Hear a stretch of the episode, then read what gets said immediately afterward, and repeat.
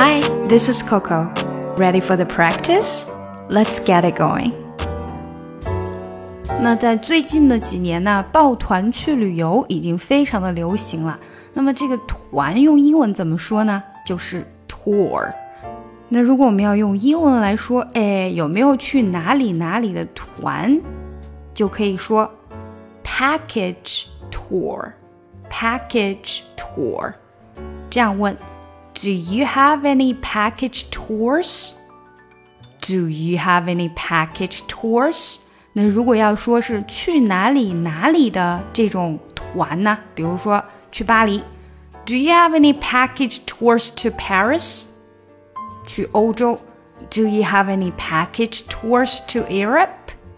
去美国，Do you have any package tours to the United States?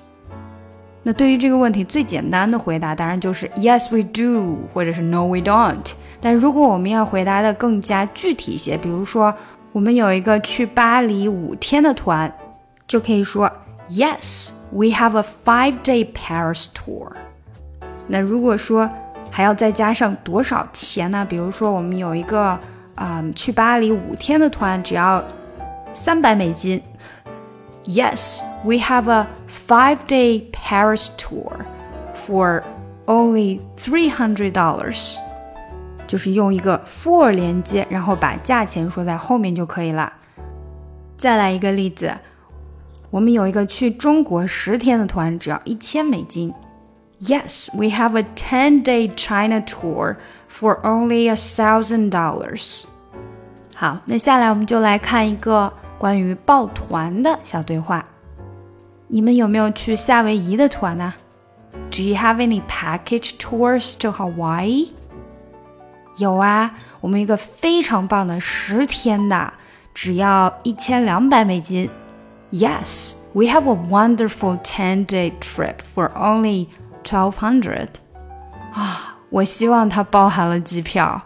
啊、oh,，I hope that includes airfare. Airfare 就是机票。啊，不是的，它只包酒店。No, just hotel. 好，下来我带着大家读一下今天的练习。Do you have any package tours to Hawaii? Do you have any any package tours? Any package tours to Hawaii? Do you have any package tours to Hawaii? 注意这个 to 它是非常短的音哈。Do you have any package tours to Hawaii? Yes, we have a wonderful 10-day trip for only 1200.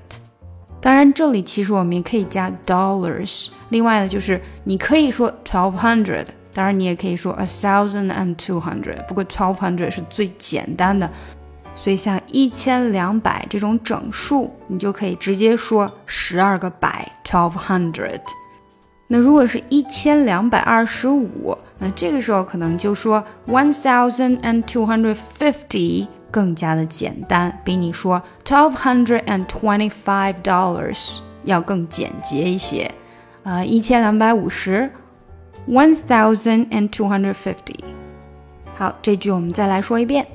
Yes, we have a wonderful ten-day trip for only twelve hundred dollars. I hope that includes airfare. I hope that includes 这里比较难一些，airfare 这个字比较难说，airfare 两个 er 哈，airfare airfare.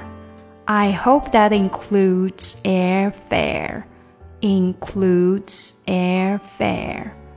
I hope that includes airfare. I hope that includes airfare. No, just hotel. Just 和 hotel 这里连起来，just 这个 t 就没太出来。Just hotel, just hotel. 好，整个对话一起来一遍吧。Do you have any package tours to Hawaii? Yes, we have a wonderful 10 day trip for only 1200,000. I hope that I hope that includes airfare. No, just a hotel.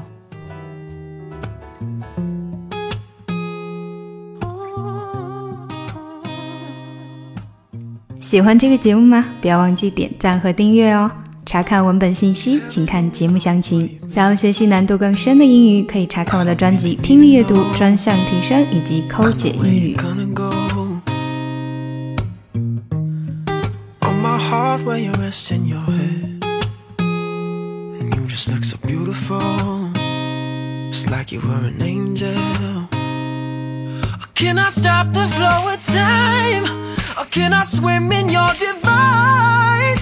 Cause I don't think